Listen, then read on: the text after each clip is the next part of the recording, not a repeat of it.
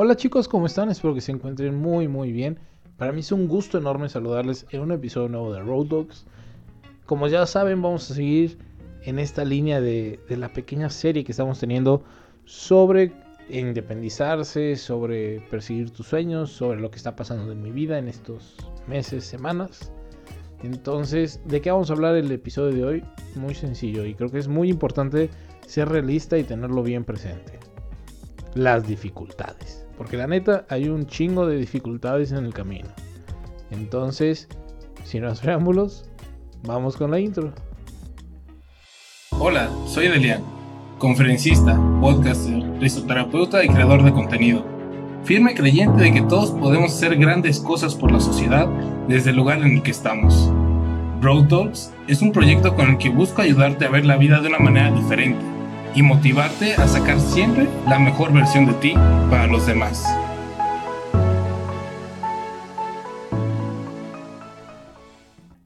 Sería yo un gran fiasco, un fraude, si les digo que en esto no hay dificultades. ¿Y a qué me refiero? Miren, hay veces y hay momentos, hay como partes del proceso que las cosas avanzan increíblemente bien. O sea, uno ni siquiera se espera o se, explica a veces cómo es que todo está saliendo tan bien, o sea, tan todo acomodadito, como si estuviera así súper planeado, ¿no? Pero de repente también hay momentos en los que pues, es difícil, ¿no? O sea, no ves tan claro, dices, híjole, ¿cómo le voy a hacer aquí? Todavía no tengo el dinero, ya tengo que pagar esto, o ya me gustaría pagar esto. Entonces, pues la verdad es que sí hay dificultades les voy a platicar un poquito cuáles han sido las dificultades que yo he encontrado y cómo he pues visto la manera de, de solucionarlas, ¿no? Primero que nada, la dificultad de decir, ¿sabes qué? Este es el momento de hacerlo. ¿Por qué? Porque ni yo me lo creía, ¿no? Muchas veces me lo dije antes, me lo dije otros años y esa fue la principal dificultad, o sea, el realmente creerme yo de Lian que sí iba a pasar esto, que sí estaba sucediendo, que sí me iba a independizar de mi casa y que sí lo iba a lograr y que sí lo voy a lograr el 30 de noviembre del 2020. Ahorita, hoy es 20 en la noche cuando estoy grabando esto, entonces falta nada, son nueve días que se van de volada. Pero esa fue mi primera dificultad, o sea, el que realmente creerme que sí lo iba a lograr. La segunda dificultad fue más económica, ¿no? Fue la parte de, ok, necesito dinero para esto. Ya lo vimos en el episodio anterior y necesitas dinero, quieras o no. En mi caso, tengo que pagar un vuelo de Ciudad de México a Cancún. Tengo que pagar un camión que me lleve de Querétaro al aeropuerto de Ciudad de México. Tengo que pagar renta, tengo que pagar depósito, tengo que, pagar eh, mis comidas, transporte, eh, si no consigo un lugar con lavadora, pues también pues la lavadora, ¿no? Tengo que hacer súper, tengo que comprar cosas ya estando allí en Cancún que no me puedo llevar desde acá. Por ejemplo, no me puedo llevar una plancha desde aquí de Querétaro. No me puedo llevar ciertas comodidades desde Querétaro porque pesan mucho, porque sería un rollo llevarlas en el avión, cosas así.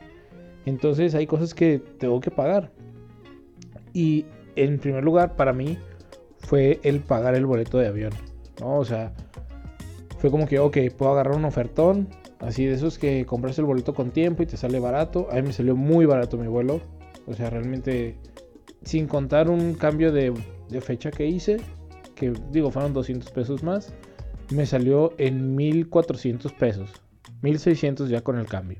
Entonces realmente me salió baratísimo. Y lo compré pues, nada más mes y medio antes, más o menos, dos meses, a lo mucho. Entonces, eh, pues me fue muy bien, pero obviamente necesitaba dinero para pagarlo.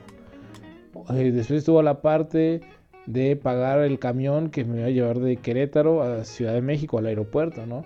Entonces fue como que, bueno, de una vez desembolso ese dinero porque sé, al menos para mí, así funciona. Si tengo el dinero yo, me lo gasto. O sea, me da un no sé qué tener dinero que a huevo me lo quiero gastar, ¿saben? O sea, es como, entra dinero y me lo tengo que gastar. Entonces yo tengo que cuidar mucho eso. Es una dificultad también para mí el no gastarme el dinero a lo, a lo güey. Entonces pues también ustedes chequen esa parte. Eh, ya después, llegó la parte de, ok, más que la dificultad de tener el dinero es la dificultad de cómo voy a generar ese dinero que necesito para irme tranquilo, ¿no? Y pues ahí ya entró la parte de, bueno, pues vamos a buscar de qué trabajar, la parte de, de vencer miedos, de vencer barreras. Ya otro día, en otro episodio, más, pues ya pronto, porque pues ya falta nada para que me vaya. Les contaré un poquito más a detalle qué cosas hice tal cual para, para lograr todo este sueño y que les juro, hay algunas que yo dije, en la vida hubiera imaginado a Delian haciendo esto, ¿no? Para lograr el sueño. Entonces, eh, digo, no son cosas malas, pues son cosas que yo nunca hubiera imaginado que yo iba a hacer, ¿no? O que no cabían en mi cabeza que yo las fuera a hacer. No porque fueran malas o denigrantes o lo que sea, sino simplemente porque no, no sé, o sea, no, no se me había cruzado. Entonces, eh, ese, ese es otro, otra dificultad, ¿no? El vencer tus barreras mentales también. Además de pues, vencer ese cómo voy a conseguir dinero. Y ya después, por último, creo que, y es literal el último que me ha entrado, es ese miedo o esa dificultad más sentimental, ¿no? Hoy por la tarde pude hablar con un amigo que, que la neta estimo muchísimo, es el Frank. Algunos de ustedes lo conocen, es un amigo de Ciudad Obregón. Este güey no escucha mi podcast, ya lo sé, pero ojalá y lo escuchara, sería chido. pero el punto es que hablé con el vato y ya cuando íbamos a tener la llamada le dije, güey, la neta tengo miedo. O sea, tengo miedo porque no sé cómo lo voy a hacer. Tengo miedo porque pues, hay, cosas que se me están complicando ahorita iba a dar un curso, me lo cancelaron eh, y la neta pues era un buen ingreso que, que pues ya no voy a tener, ¿no? Entonces en los nueve días que me quedan pues tengo que ver cómo suplir ese ingreso y pues está, está imposible, ¿no? Entonces eh, es como, pues güey, la neta no sé cómo lo voy a hacer, pero de que sale, sale, o sea, debe haber una manera. Y entonces eh, le dije, tengo miedo, tengo miedo porque me voy solo, voy a una ciudad que no conozco, voy con gente que no conozco. En Cancún sí tengo amigos, pues son amigos que hace un tiempo que no les hablo, que la venta me da como que penita. Pues llegar y, ah, ¿qué onda, brother? Pues le voy a quedar a Cancún y pues a ver esto, si necesito algo, pues échame paro. No, pues obviamente no. Entonces, eh, pues me da miedo, me da miedo que, pues, o sea, vivir con alguien que no conozco, ¿no? El roomie. Y también, o sea, el, llegar y pues, todavía tener que buscar trabajo o, como asegurar el trabajo que ya tengo como planeado, que ya hice entrevista y todo. Entonces, pues ese miedo, ese sentimiento de incertidumbre, pues es, es ahorita, ahorita, pues como el más difícil para mí. Porque realmente, o sea, no, no lo tenía contemplado en mi manera de ser. Yo a veces soy muy seco, soy muy directo, medio culero también. Y la neta no, no lo había contemplado, ¿no? Entonces que ahorita me llegue, pues como que me, me mueve más.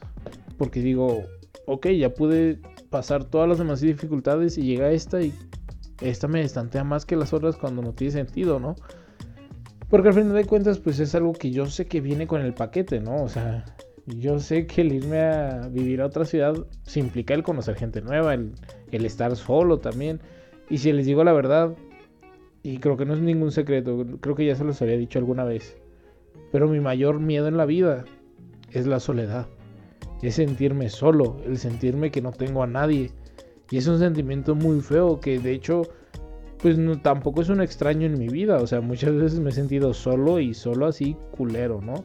Entonces ese es mi mayor miedo, pues yo sé que es parte de esa soledad de este proceso. Va a haber días que me sienta realmente solo, no lo dudo.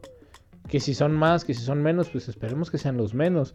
Pero yo sé que es parte de, que va a haber, son inevitables, ¿no?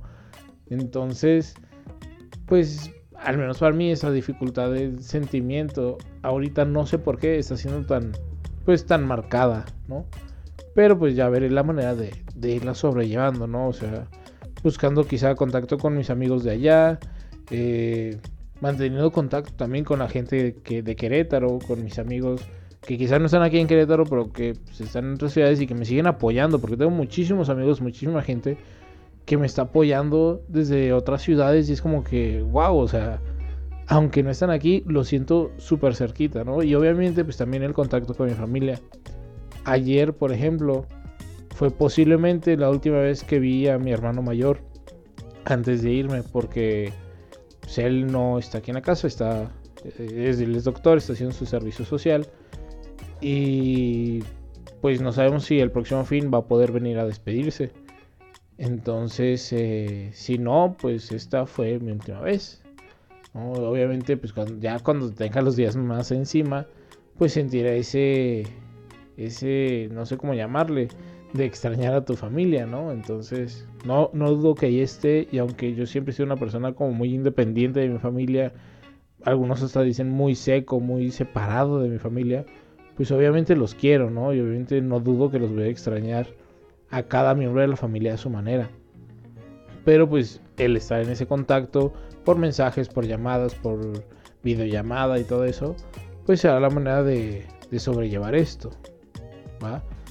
Y algo que, una solución, la verdad muy buena, que, que, me dijo una amiga hace, hace poco, más o menos hace como un mes, mes y medio, se lo escuché. Me, y fue un consejo que yo le di a ella y después ella me lo dijo a mí. Y fue como que, ah, pues tienes razón. Eso me di cuenta que yo se lo dije y fue como que, ok, yo tengo razón, pero suena mejor cuando ella me lo dijo a mí.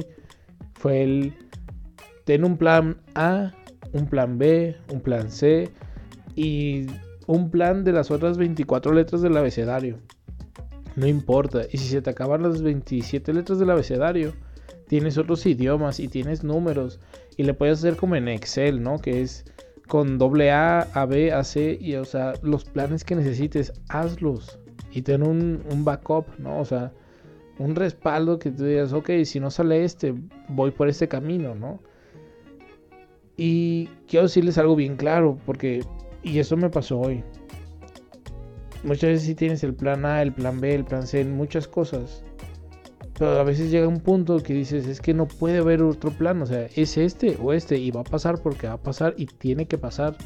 Y no sé cómo lo voy a hacer. No tengo un plan, pero va a pasar. Yo ahorita les puedo decir que son las 11.40 de la noche del viernes 20 de noviembre del 2020. No tengo un plan. Tuve un problema, este, se canceló el curso, lo dificultó todo. No tengo un plan específico. Puede que va a salir esto, va a salir.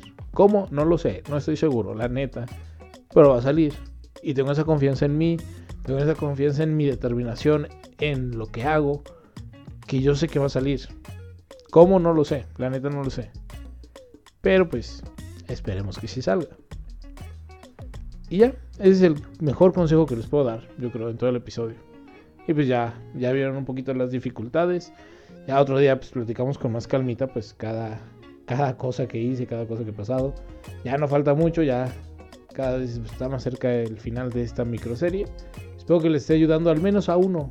Yo sé que no a todos les interesa, pero al menos que le ayude a uno. Créanme, yo con eso soy más que feliz. Y pues eso es todo, chicos.